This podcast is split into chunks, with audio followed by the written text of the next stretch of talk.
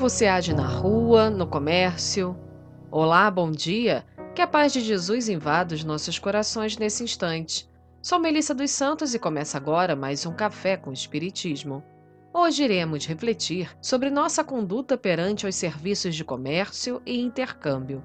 Esse livro de André Luiz é muito interessante justamente por isso. Ele traz exemplos e dicas de como devemos agir nos mais diversos casos do dia a dia, nos lembrando sempre que não somos espíritas, não somos cristãos apenas quando vamos ao centro religioso ou em momentos específicos. Somos espíritas e cristãos 24 horas por dia, a todo instante e em todo lugar. Nessa lição, André Luiz diz assim: O comércio é também uma escola de fraternidade. Realmente carecemos da atenção do vendedor, mas o vendedor espera de nós a mesma atitude. Diante de balconistas fatigados ou irritados, reflitamos nas provações que indubitavelmente os constrange nas retaguardas da família ou do lar, sem negar-lhes consideração e carinho. A pessoa que se revela mal-humorada em seus contatos públicos provavelmente carrega um fardo pesado de inquietação e doença. Vamos fazer ligeira pausa aqui para reflexão. Quantas vezes reclamamos de um determinado atendimento, de um determinado funcionário, sem pensar nisso que o André Luiz trouxe para nós? Um encontro de poucos minutos do funcionário conosco e já tiramos conclusões precipitadas. Às vezes, aquele atendente de mau humor, irritado, está precisando de alguém que lhe ofereça respeito e até um sorriso. A gente não sabe como está a vida do outro, quais as provas que o outro está passando, o que ele teve que deixar em casa ou que está tentando administrar no pensamento e no coração para ir trabalhar. E qual a nossa parte em tudo isso? Entender que podemos ser sempre uma faísca de luz na vida do outro oferecendo um pouco de carinho. E André Luiz segue no texto.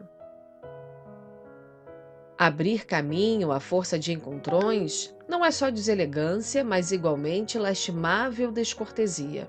Dar passagem aos outros, em primeiro lugar, seja no elevador ou no coletivo, é uma forma de expressar entendimento e bondade humana. Aprender a pedir um favor aos que trabalham em repartições, armazéns lojas e bares é obrigação. Vamos fazer mais uma pausa no texto de André Luiz. Muitas vezes nos esquecemos de pedir por favor. E isso faz toda a diferença. Até nós mesmos nos sentimos melhores e continua o benfeitor. Evitar anedotário chulo ou depreciativo, reconhecendo-se que as palavras criam imagens e as imagens patrocinam ações. Zombaria ou irritação complicam situações sem resolver os problemas. Quando se sinta no dever de reclamar, não faça de seu verbo instrumento de agressão. O erro ou engano dos outros talvez fosse nossos se estivéssemos nas circunstâncias dos outros. Afabilidade é caridade no trato pessoal. Incríveis as colocações de André Luiz, não é mesmo? Sobre essa última, de quando nos sentimos no dever de reclamar, lembrei das orientações do Espírito São Luís no Evangelho segundo o Espiritismo. Está no capítulo 10, Bem-aventurados os misericordiosos.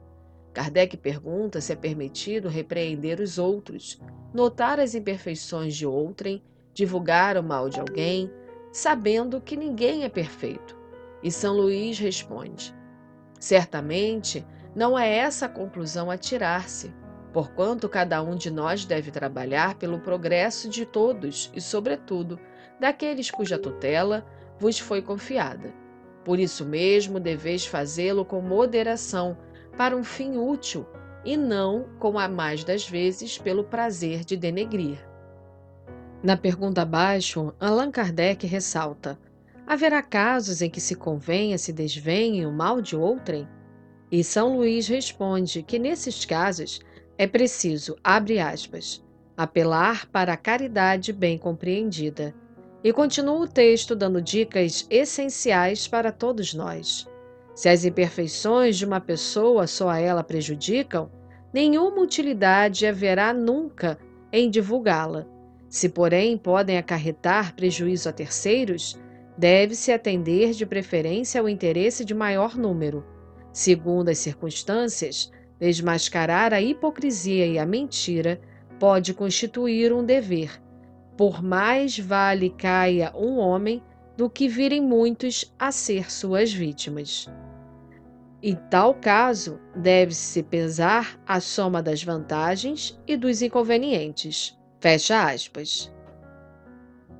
Que possamos seguir as orientações de André Luiz e de São Luís, que possamos ser luzes onde estivermos. Que assim possa ser. E até o próximo podcast Café com Espiritismo.